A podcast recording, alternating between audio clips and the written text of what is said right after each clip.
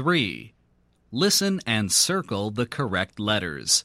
Then write down the words you hear. Number 1. H at hat. Number 2. P ale pale. Number 3. M app map. Number 4. M aid made. Number 5. M an man. Number 6. S aim same. Number 7. P ale pale. Number 8. T ape tape. Number 9. Ul eight late. Number 10.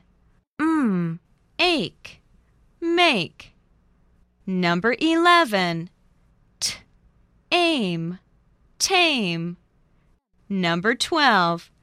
K ain cane.